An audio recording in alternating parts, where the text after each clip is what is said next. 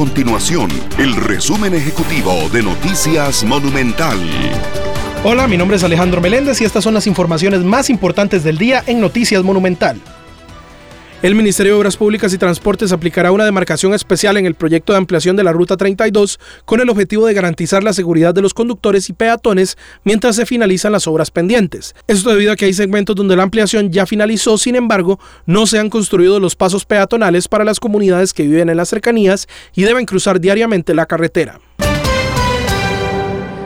El Ministerio de Educación Pública tiene más de un mes sin retirar más de 50 mil activos nuevos de la Fundación Omar Dengo. Se trata de computadoras, servidores y otros dispositivos de tecnología.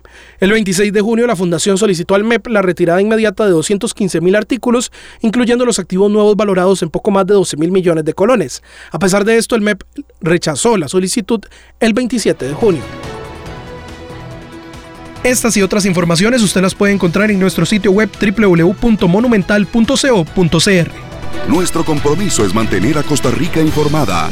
Esto fue el resumen ejecutivo de Noticias Monumental.